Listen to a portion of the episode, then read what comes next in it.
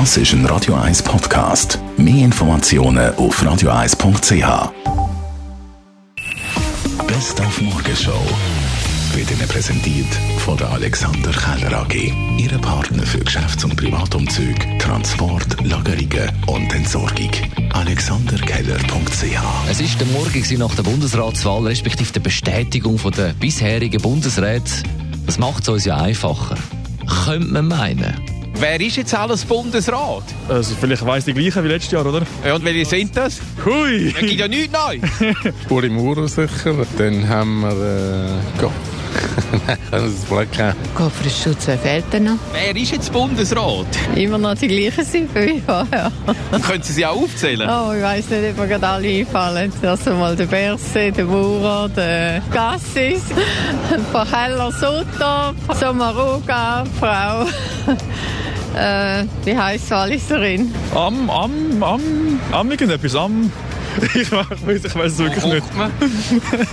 Am Am Herd, am Herd, genau. Das sind Anna Kenzig und Toby Lucas zu Gast mit ihrem Weihnachtslied A Million Years.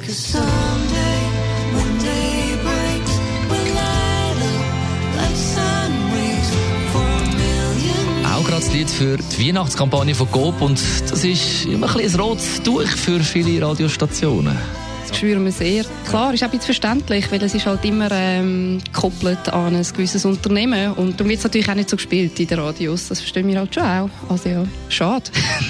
Ich verstehe es schon auch, aber ich verstehe es in dem Fall nicht. Dann ist es morgen auch weitergegangen mit Jingle Ben, unser Radio 1 Moderationsproduzent Ben Jude, unterwegs auf Weihnachtstour, heute mit halt auf dem Münsterhof, wo es einen speziellen Brunnen gibt. Genau, zu diesem Brunnen, muss ich noch sagen, einer von mehr als 1220 Brunnen, die wir hier in Zürich haben. Das ist eine unglaubliche Zahl.